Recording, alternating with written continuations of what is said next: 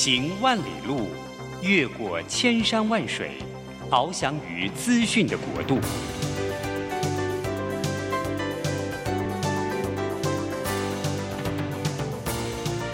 以全方位的视野，飞向更高更远的目标。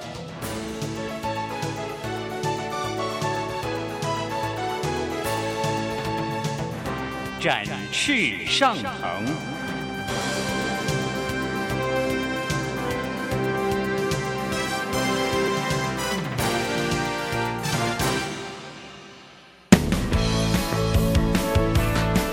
充满挑战的商业环境中，唯有洞察人性需求，才能掌握市场趋势和议题。品牌行销，消费生活，让王福凯和您一起侃侃而谈。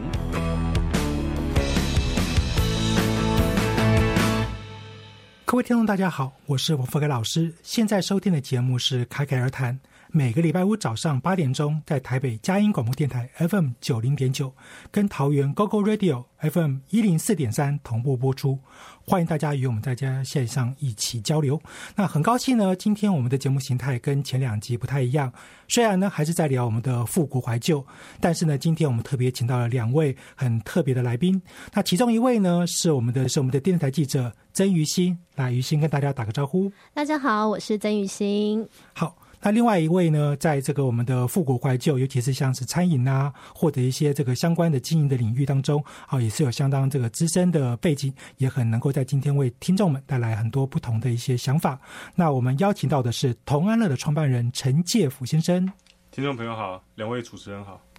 好，那等一下的时候呢，我们会进到了我们这个叫做“侃侃而谈七件事”啊这样的一个主题。那我们希望能透过所谓的七个题目，好，当然在每一个不同的题目当中，都可能会带出了包含了像是创办人会有一些什么样的想法，或者是经营者碰到什么样的一些问题，甚至他自己身为一个消费者，他会怎么样去看待品牌的发展。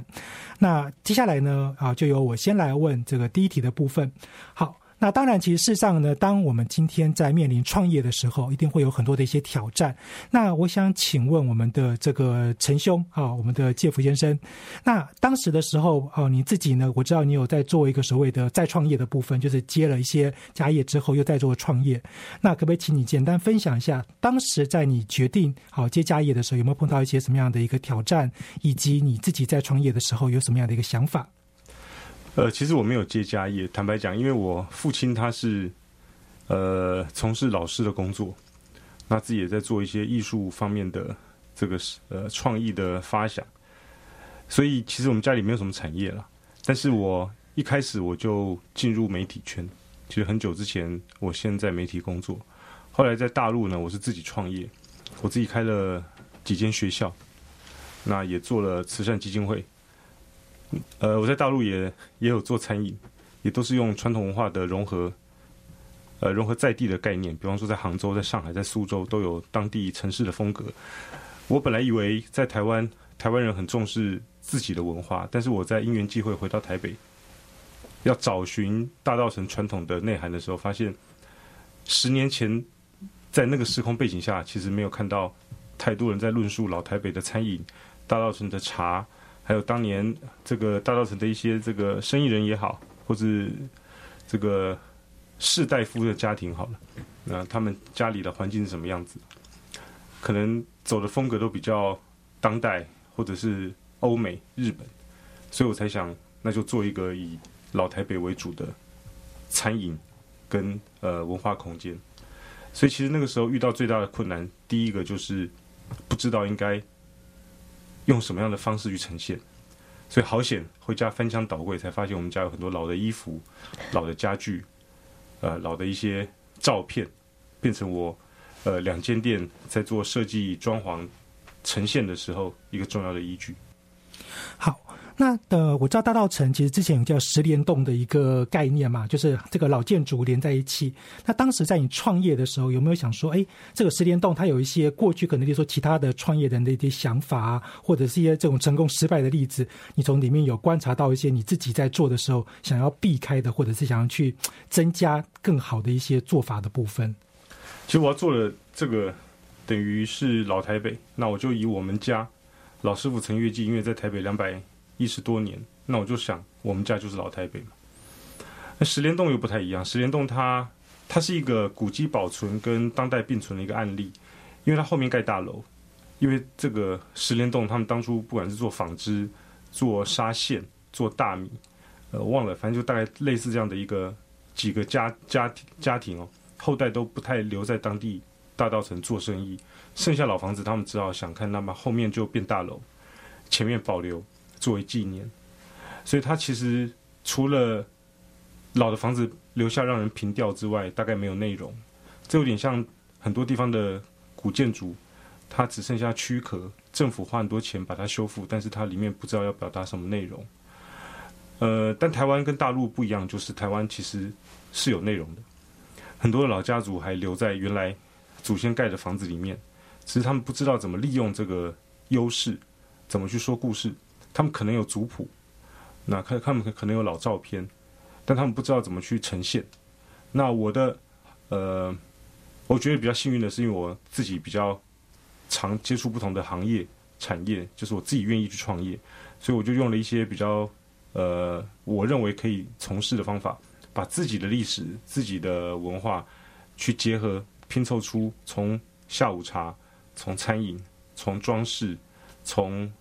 这个纪念的小小的这个文创商品，到最后我在另外一个新的二店里面，我们卖小农产品，我们有国乐表演、手工体验，再来我们还有导览，就把它做的自己觉得还蛮满意的。只不过呃，也不能叫曲高和寡。因为这个并不一定叫高，可能是传统文化这些内容还不一定真正打到现在主力消费群的这个群体里面哦。大家可能会去大稻城逛，很多人可能就买买路边摊的东西就走了，他也不知道大稻城原来有八十栋历史建筑，他原来是以茶叶起家，他也不知道它的历史背景。更多人可能不去大稻城，他去大稻城只是为了逛，他不去了他就到东区去玩哦，去找什么台湾的秘境啊。他不一定对于历史有兴趣的，所以可能还在努力，怎么去用更有效的方式，让这些不曾被打动或者不关注的人可以关注。好，那其实事实上呢，我自己啦，然后在过去有一段时间，其实还蛮常去大道城的，因为嗯，我自己曾经从事过中药产业。好，所以那时候呢，当然我觉得对大道城有很多的一些遐想哈，就是诶，这个地方很有趣。那我想问一下于心，好，那这个你自己平常去不去大道城啊？有没有到我们的这个我们的这个陈兄的很好的品牌去消费过？有没有这样的一个经验？我自己对大道城的印象其实就是。比较偏呃迪化街那边，就是通常是年货采买，或者是很多一些小吃美食啊。然后之前会到这个介福哥他的店里，其实是呃有一次采访的经验。然后我印象非常深刻的是里面的餐点真的很有特色，是真的是外面看不到。像是有一道，它是用这个很像蛤蜊的壳。然后里面有一些用蛤蜊的碎肉，还有一些碧琪啊肉末去做成的，还呃，现在名字叫同同心莲，对不对？双喜莲，对。哦，双喜莲，对不起。对对，就是就是它真的就是那个味道非常鲜，而且它就是蛤蜊壳，然后里面等于说是重新去呃在里面重新是放满了这个里面满满的馅料，然后还有一一道是有个鸡腿，然后它那个粥哦对，那个米是非常。嗯就是闽南语那个糯米粥粥的，对对对，我印象非常深刻，是它的餐点真的非常令人惊艳，而且外面是真的是没有看过的。然后它的整个装潢啊，不像一般复古的店家，可能就是一些木质的装潢，它还有一些呃很老旧的一些呃古呃怎么讲复古风的一些服装。对我们家以前 那些衣服是有些是呃以前的官服，就是祖先因为。对，有有围观嘛？对，那还有一些老的老的衣服。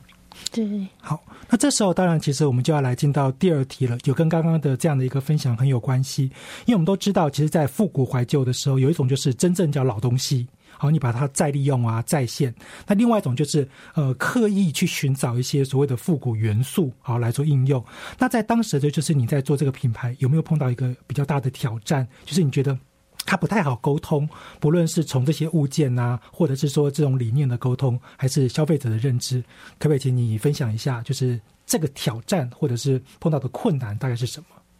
我觉得大稻城这方面挑战可能不多，但我如果胆子大一点，我如果跑到士林区去开一个复古的店，我要追溯一两百年，我也许就没办法。为什么呢？因为大稻城其实它很奇特，今年是一百七十年，呃，因为底下交拼造就了大稻城，那它是一八五三年，那一直延续到现在，它一直就是不能讲台北哦，应该是全台湾经济最发达的地方。那在清朝末年日据时期到民国，它其实没有衰退过，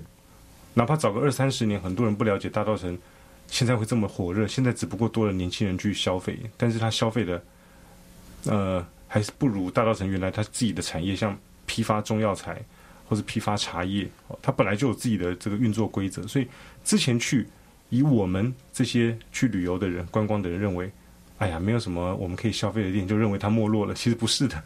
他的店家到现在很多人一楼都还停着车子，他根本不在乎要不要开店，所以大家对于大稻城的理解可能慢慢会越来越清晰哦。我的意思说，我在大稻城开店遇到问题不容易，呃，感觉比较棘手，是因为它商业氛围一直持续着，所以它老行当还是找得到，像老字号的茶、老字号的糕饼，所以我在做有大稻城风格的餐饮的时候，还蛮容易取到材料的。那比方说。八仙彩就是闽绣，我们这个福建传统的绣，它也找得到哈。现在还有一两家在做，所以我的门头其中一间店就是用这个元素。再来更有意思的是，它的古迹就是这样留着，它的闽南街屋，我也不用去刻意复刻什么，所以它蛮多的元素是垂手可得。只不过有没有办法变成现在人喜欢的样子？比方说，现在年轻人爱喝茶茶叶吗？还是爱喝加奶加珍珠的，加一点甜味的？现在年轻人爱不爱吃传统的糕饼，还是习习惯了欧式的那种很甜、很腻、重口味的，但吃完嘴巴又空空的？就是这时候就是一个隽永，所谓的余音绕梁，这个回味无穷的，还是像咖啡很浓烈，但喝完可能嘴巴是干的，它没有回甘。这时候就是去区分或者去让消费者了解它里面的不同，那希望他也来体验传统的这个美好，大概是这样子。好，那其实这个我自己当时的时候有一个很有趣的感触啦。好，就是在我们之前的节目当中有稍微的分析一下，就是特别喜欢复古文化的消费族群。好，其中有一部分就是对既有文化是有认知的，像是闽南文化啊，好，或者是我们讲的眷村文化。那另外一种呢，就是对日据时期来讲啊，它的这个文化的连接度是比较高的。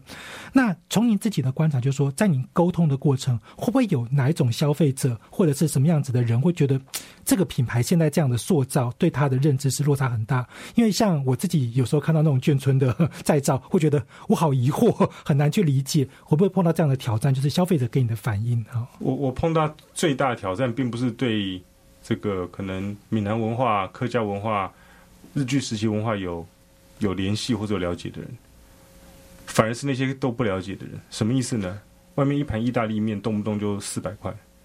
意大利面是最简单、成本最低的一种，它面都是准备好的，然后所谓的上面的酱料也都是分好的。你来，反正面加热，上面的酱加热放上去，顶多再送你一杯饮料，三百多四百，大家没有人喊贵。我们的菜做的这么，就是说不一定非常美味，每个人的口感或者这个喜好不一定一样，但我们的成本跟所投入的心血是不一样的。但很多人认为说，哇，好贵哦！为什么这样的餐我们有有前菜、有配菜、有主菜、有汤、有水果、有主食，他们觉得很贵，一套四百多五百，他们觉得好贵好贵，这是我不能理解的。那。我也无法跟这些人沟通，因为他们认为吃意大利面真棒，所以市面上意大利面三百多四百，他们不觉得有任何问题。星巴克咖啡动不动就快两百，没关系。但他们可能不知道，星巴克咖啡的成本比珍珠奶茶便宜太多太多了，它的工也便宜很多很多。但台湾人习惯把这么美味的卤肉饭就变成三十块路边摊，我们的春卷、我们的润饼、我们的手摇饮都是路边摊，但是欧美的全部弄个店，哪怕。这个真的很，我不知道怎么去形容的。麦当劳，它可以这么多的广告，这么贵的价格，大家乐此不疲，而且都喜欢带小孩去吃。所以这就是我们自己怎么面对自己的问题。反而是真正有连接的人，他知道我们努力在做，也不好太过苛责。也许呃不是让他觉得特别满意，他也觉得啊这个环境很复古，或是有这个心也还好。反而是认为说我到大稻城来吃就应该要如何如何的人，我无法说服他们。好，那很高兴呢，刚刚在我们第一阶段当中有很不错、精彩的分享。好，那我们先听个音乐，等一下再回来继续我们精彩的交流。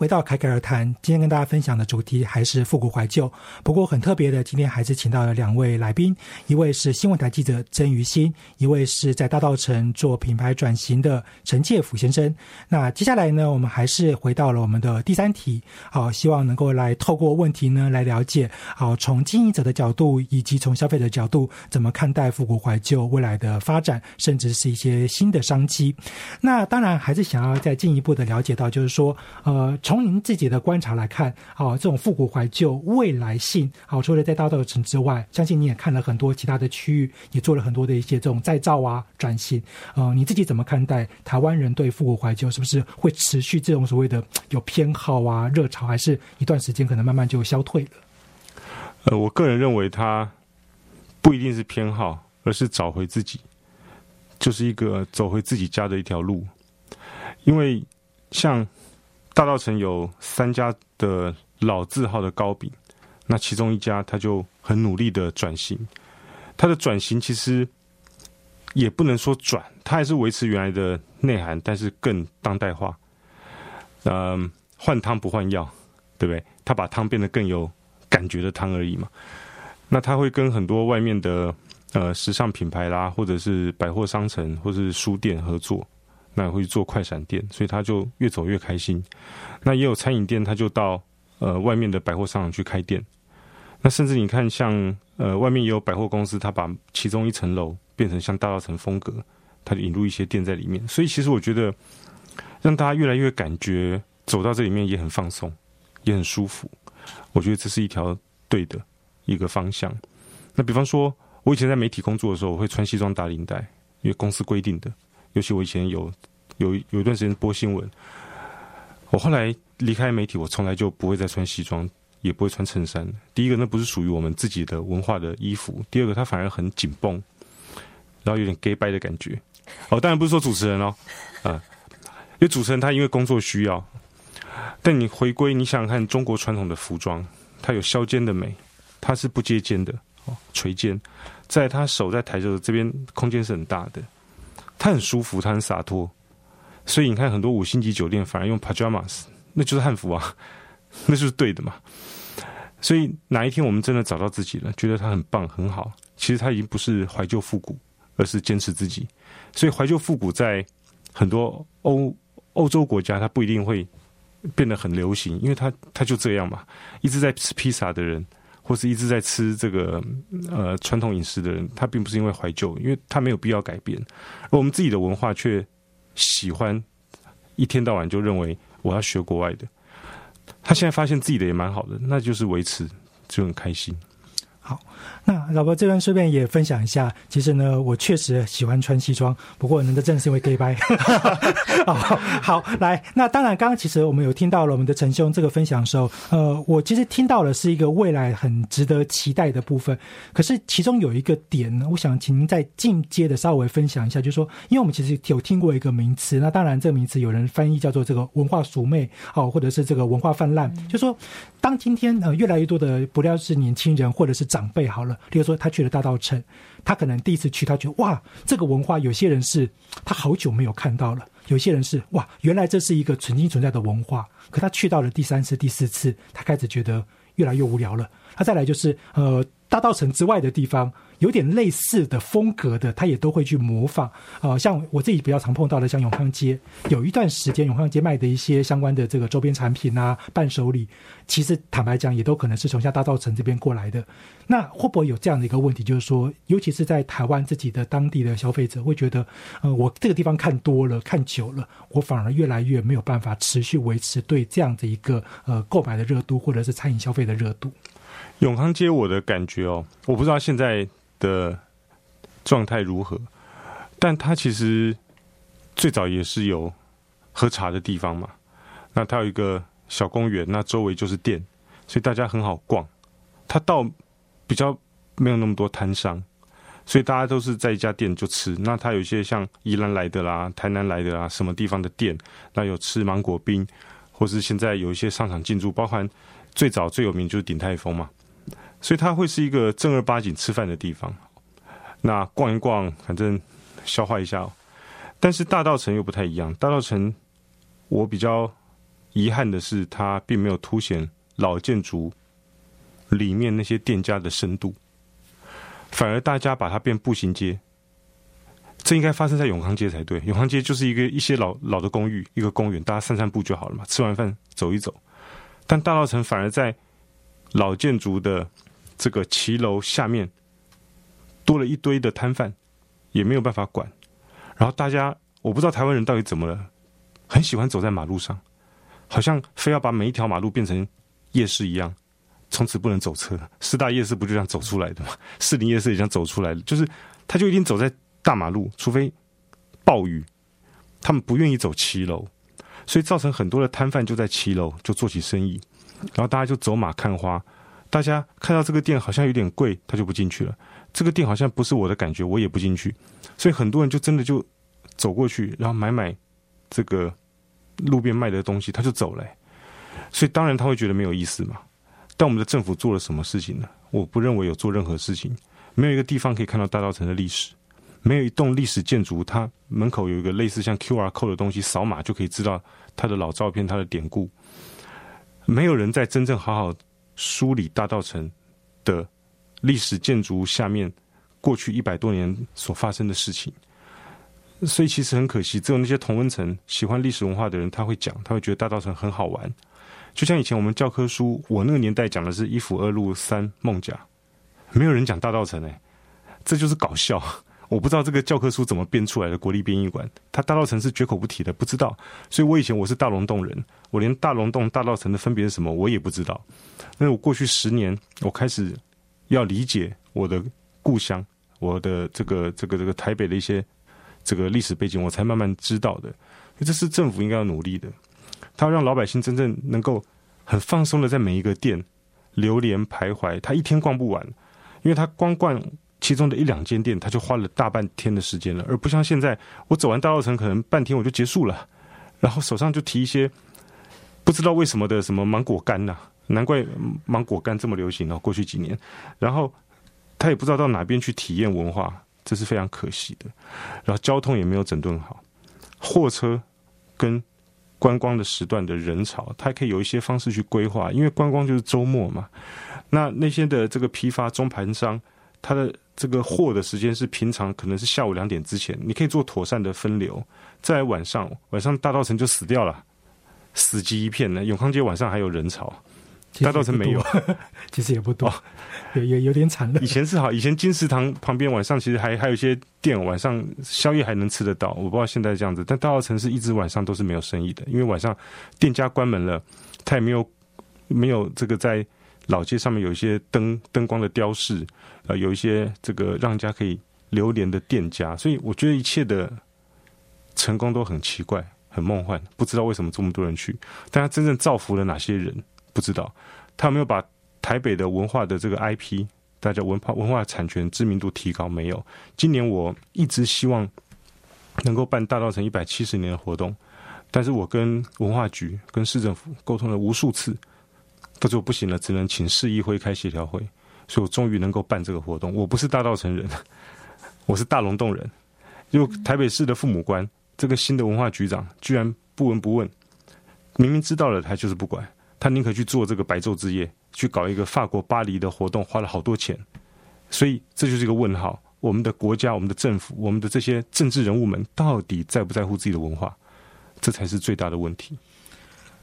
那其实当然，刚刚这样听起来就是有很多的一些问题啊，没有没有没有，我觉得是很好，就是说，但是我们在里面当中一定找到有一群人是相当支持您的品牌的嘛。那可不可以请你简单的分享一下，就说像有时候你在店里面看到的，就是呃，或者是在脸书上面，可能特别支持你的大概是一群什么样的族群？呃，可能不一定是很明显的性别或者是职业，但是有没有一些你觉得比较明显的特征？哦，在这个文化特征啊，或者是你觉得他的心理状态，可不可以请你？从你的观察分享一下，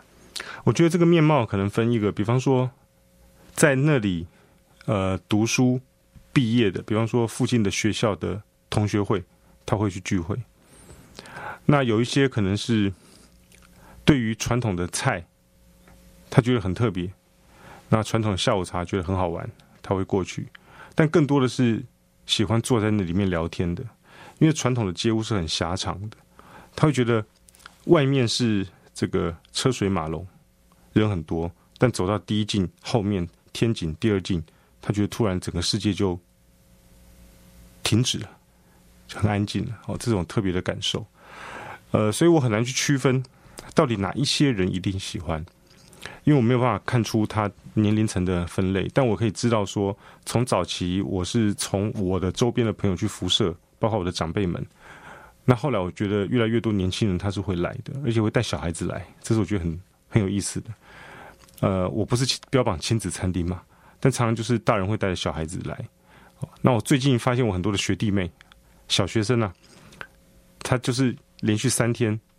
小学生就是在我的餐厅吃饭，然后去我另外一家餐厅看老老建筑，去逛大道城，所以我觉得它的广度越来越高。那我觉得这就是一个非常让人开心的地方，因为我越看到来的人越模糊那个界限，那表示我我我我我我觉得就是越成功。好，那这个当然呢，在让这个我们的曾于新记者呢来做发挥之前，也同时要问一下，那您自己这个有去过的次数多不多？哦，去。的习惯，是不是？你觉得这就是你未来每天每个礼拜常态性想去的，还是你觉得哎有没有什么特殊原因你才会想去？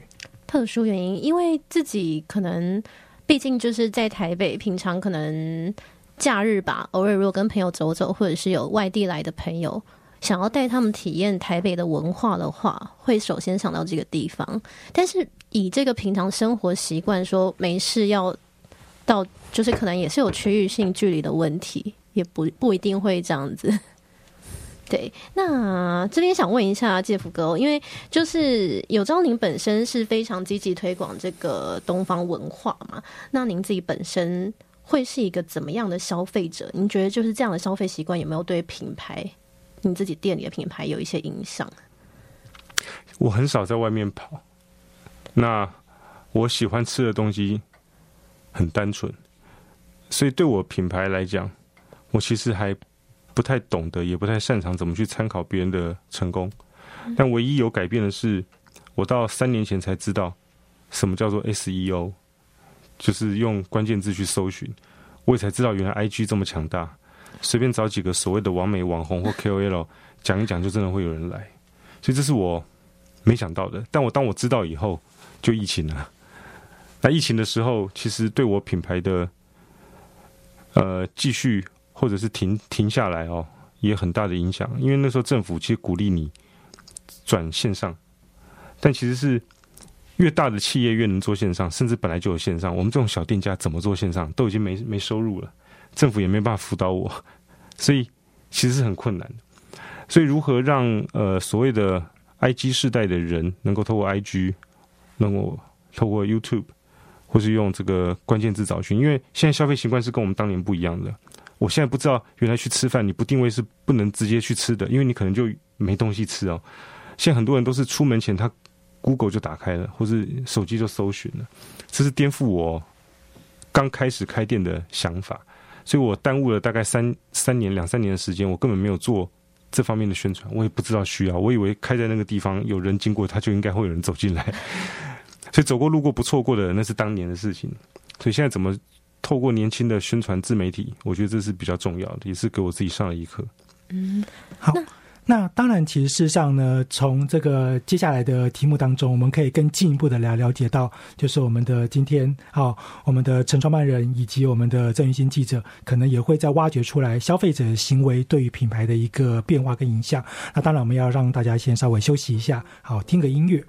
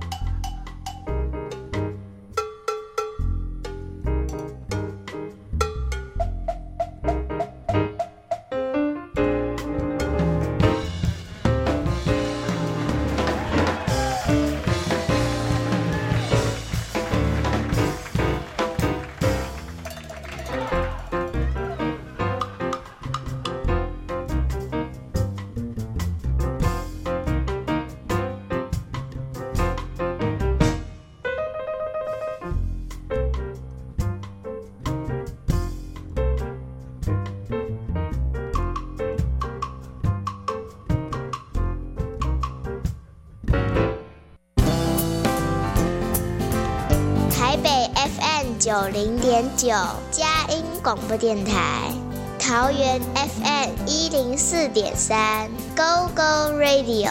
宜兰 FM 九零点三，Love Radio。这里是佳音 Love 联播网，精彩节目，欢迎继续收听。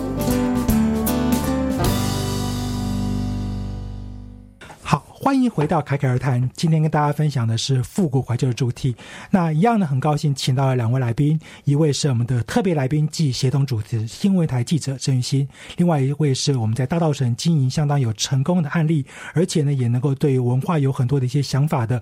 同安乐创办人陈介甫先生。那接下来呢，我们就请我们的于心啊来对这样的一个想法以及创业的一个过程，好来接下来做一些分享的提问。好，因为刚刚有上一节有提到说，就是呃，老板那时候好像。一直以来都不知道说要用一些，譬如说像找王美啊，或者是 IG 网红来宣传的方式嘛。但是店里其实还蛮有特色的，就是对于他们来说也是一个很好的题材，而且餐点啊，像是整个古色古香，还有一些特色的一些装饰品，然后整间店其实就有点像是艺术空间一样。那您会想要打造怎么样的一个品牌？会希望消费者怎么样来看待这间店？我本来单纯想延续。呃，我们家的一些传统的菜肴，那把它变成简餐。那如果人多了，他们可以提早预约，它可以变成一个桌菜，就像板豆半桌一样。那有还有音乐表演。嗯，我比较希望年轻人来，啊多一点，他会重新感受到传统的这种氛围。包括我们墙壁上很多老的这个衣服衣服哦古着，那我们有老的家具，你可以。坐在这个老的这个家具上用餐，你会觉得做起来也还蛮不错的哦。所以主要是希望他们能够来，但来之前当然就像刚刚主持人讲的，我可能之前没有注意到怎么在网络上宣传，因为年轻人现在他是很非常视觉的，所以我连放在我的这个呃公司的这个 FB 啦 IG 上，它都是不好看的照片，我们都不懂得怎么去把它拍的很美，然后修图，所以这是我们要改进的，因为。这个年代真的，他上手机看，他没有感觉，他就不会来，他不会帮你推。但是你在上手机看，觉得好有感觉，他不去了，他还会帮你一直推，还会帮你介绍。所以这确实是世代差异，这也是我要学习的。所以我现在假设有这个机会，我当然也希望能够找到能够帮助我做这方面这个宣传的人。我觉得这是重点。那在菜色方面，反正。每个人口味都是不一样的，好，那我只要能够尽量遵循我们传统的菜肴，然后呃比较多一些变化，就是旁边的配菜跟汤品、点心多一些变化，我觉得我这样坚持下去就可以了。嗯，这时候我稍微好奇，好，就如果今天要是像这个消费者，他到了你的店里面去，他觉得说哇这些东西感觉起来好像应该是当年的味道。可是似乎好像有一点不太一样。消费者碰到这样的一个疑惑的时候，你会特别去跟他解释吗？还是会讲一个故事让他去理解这件事情？这个就很难讲。我举个例子哦，嗯，这也不是举例子。以前的某一些菜，他在那个时候喜好是那个样子的嘛。可是到现在，它一定是有变化。我只能说我尽量忠于原来的做法，因为我们家因为。一代一代的这个呃慎终追远嘛，祭祖，所以每一个当年的祖先爱吃什么菜，我们都会保留下来。所以我们尽量是做的是像当年的方式来做，但我不能去强迫每个人喜欢它。就像我们以前传统的审美观，对于男性对于女孩子怎么样叫做美的标准，也因为好莱坞电影有很大的改变嘛。好，所以我总不能要求现在年轻人一定像一两百年前的人一样这么吃。但我会告诉他什么呢？第一个，它是健康的。第二，它可能很能够消化；第三个，它对老人家来讲很好咀嚼，很好入口。那因为这个老家的菜，它的特色是什么？我必须要把它揭示出来。所以你也许不爱吃，但你可以带你的长辈来吃，因为对他来讲是很好咀嚼、很好消化的，而且很营养的。那对小孩当然也是一样，因为老人、小孩都需要比较好咀嚼的内容嘛。所以我觉得这就是我可能可以坚持去告诉别人的点，这样子。嗯，那因为前面其实也有提到说，那个意大利面跟现在这个可能比较传统复国这些菜色，它的价值的问题。那遇到这样子的消费者提出这样的疑问，您会用什么方式去让他理解说，其实这个东西是有这个价值的？这个就是我一直无法自己说服自己的地方哦，但我也有很难说服。为什么？因为总有很多的理由去塑造他认为有这个价值感。比方说，曾几何时，日本的拉面居然在台湾这么的风靡，排队排的这个样子，一碗也要两三百，甚至三百以上。但他那个面，他就放两片肉，就这样子。这台湾人的价值观，曾几何时，是因为，比方说，我可能很对日本的东西喜欢，或者对外来东西喜欢，我就认定有价值。我没有办法说服自己，我有能力去改变它。我我也不知道怎么说服。我坦白讲，就像我刚刚讲的，星巴克，它它刚来台湾，它就卖这个价格。嗯，但是珍珠奶茶，它就在路边手摇椅卖给你，它价格是一倍的差别。那如果珍珠奶茶卖到跟星巴克一样两百多块，我不认为有人会买。所以这就是我我也不知道该怎么处理。所以这个问题大大概我不够格回答，只是我觉得它确实是我看到的问题。嗯嗯，刚刚有提到，就是说现在很多都会用一些网红行销的方式嘛，但是这样子的方式有可能有优点，也有缺点，因为它可能瞬间可以带来一些爆红的流量，但是也有一些店家可能过去因为这样的方式反而带来一些负面的一些声量。所以您未来对于这个品牌行销的方式会有什么想法？会使用这种呃可能更传统的方式，还是现在比较新潮的一些方式来行销这间店？我我我本身坦白讲，我不懂得怎么行销，所以呃，我没有办法回答这个问题。但我曾经因为在上海有经营这个，我在上海不叫蒙古烤肉啊，我叫台湾熬烧，因为那个那个蒙古烤肉那个这个叫做炒肉的工具有点像古代的熬，所以它跟蒙古是没关的，它台湾人自己发明的，所以我在台我在大陆有这样的店。那曾经有媒体来报道，因为他们觉得这很特别。报道完大排长龙，这个对我来讲是困扰，是因为那个师傅在上面炒那个肉啊，要花很多时间的。突然排这么多人，每个人就没有耐心了，要自己去拿肉，自己去取酱料，然后等那么久，他们是受不了的。呃，所以就像您刚刚讲的，其实成也宣传，有时候败也是宣传。所以我觉得我就慢慢来撑下去哦，我只能这样做，但是我会用各种不同的方式来。来，大家知道这个店。比方说，我有国乐表演，我办大道城的一些活动，我做手工体验，我还有加导览，还有很多旅行社会跟我合作。那希望这样子慢慢的用最务实、一步一步的方式来宣传，我觉得这才是比较诚恳的地方。对，还是就是比较传统踏实的方式。对，因为网红或者网美，他讲的不一定是。真的符合我实际状况，可能核心价值会不太一样，会走偏。对对，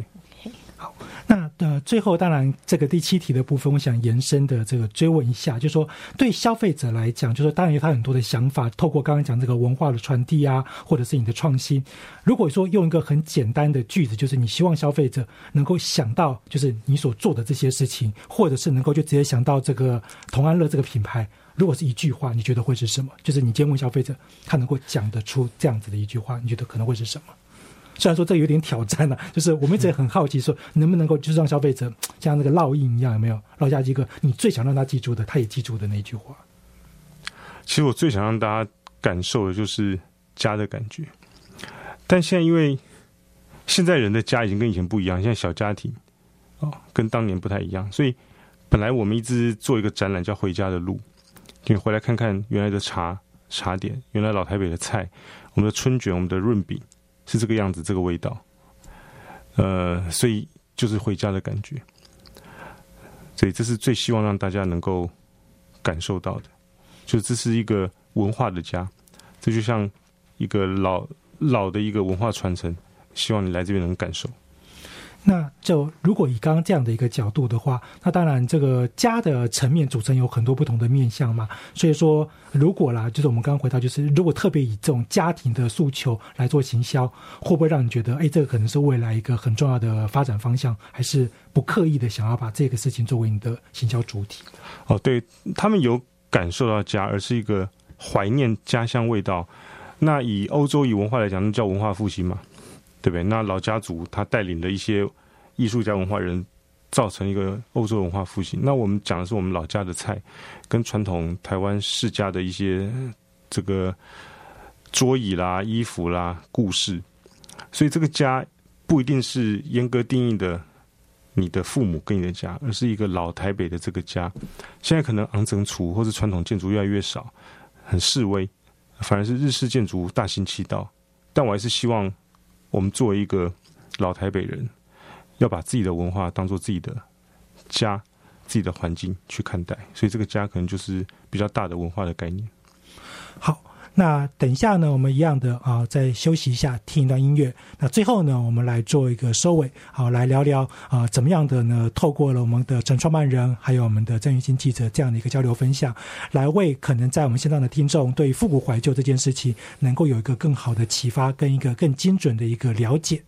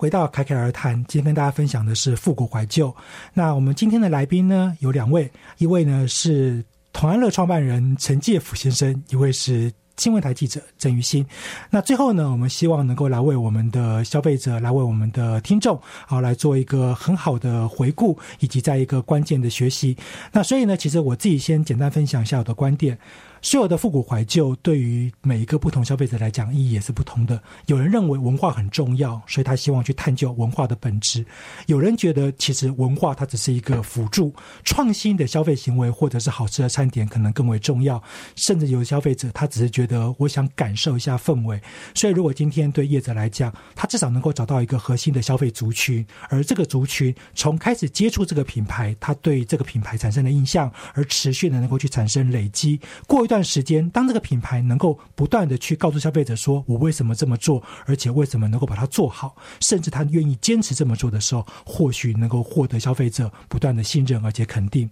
好，那当然呢，每一个人的观点可能也不一样，所以我们想来听听那我们的陈创办人，好，在下一个阶段当中，你自己的品牌有没有希望能够带来什么样的一个好的持续发展，或者是让消费者有个更好的印象，甚至带来一个你创业的一个好的成果？我就像刚刚主持人讲的，我就坚持我认为我想要带给消费者那样的感受。呃，台北有一些喝茶的地方哦，他其实就是蛮坚持始终如一，到现在他还是在那里。那有一些人，他就会喜欢去，特别是老的文化人或者想要让自己变得有文化的人，他会过去哦。餐饮本身它。不一定要诉求文化，但它的环境确实它可以带出那个氛围。所以我两个店，两间同安乐，我都希望能够让大家去会有别于一般餐厅的感受。呃，也就是说，他在餐饮上也许不能觉得满分，但他在整个环境，他看那些老报纸、老衣服，或者到呃另外一个同安乐，他去听国乐，他去看那个这么美的历史建筑，他可以要我们帮忙做导览。他因此而得到不同的感受。我觉得到大道城去，他不应该是为了吃饭。他吃饭，他可以在家里附近的小面馆，或是到这个新的商圈，到老的商圈去的人，他如果是为了吃美食，他可能会去吃大道城的小吃，哦，在庙口附近的小吃、永乐市场的。但他如果走到这店里面，我觉得他要感受的应该远远多于。单纯的吃，所以我会坚持我的做法。好，那我们请我们的于心啊来分享一下，最后呢给听众一个你自己的观点，或者是你的一个精准的想法。好，其实作为一个消费者，我发现台湾真的是一个还蛮多多元融合的多元融合的一个族群。因为其实我们在路上可以看到很多韩式啊、日式啊，甚至是美式或者是印度料理。现在很多新移民嘛，像越南料理、越式洗头，现在都已经在台湾非常的广泛了。但是其实。呃，看得出我们台湾是一个很包容的地方啊。但是如果其实连自己自由的文化反而都被忽略了，真的是蛮可惜的。所以有时候呢，呃，不论是假日当成一种休闲，或者是甚至可以融入生活当中，呃，来体验一下，就是我们自己的文化，反而可以找回初心。就像刚刚老板说的，有一种找回找到家的感觉。那很高兴呢，今天请到了我们两位的来宾，好来在线上与我们的听众一起来做分享。那当然也希望呢，如果要是有机会，好到大道城的时候呢，一定要到我们的创办人的店里面呢，好可以来这个走走，好来交流一下，看看文化的一个转折，甚至是一个再造的创新。那当然也很希望呢，大家在线上好持续呢在关注我们的节目。那最后呢，那两位我们的来宾跟我们的听众好这个告别一下好。好，希望我有机会能够去体验粤式洗头。好，希望这个老板的店家生意越来越兴隆。谢谢，谢谢。好，我是王福凯，我是曾玉兴，我是陈介福，感谢大家的收听，我们下集再会。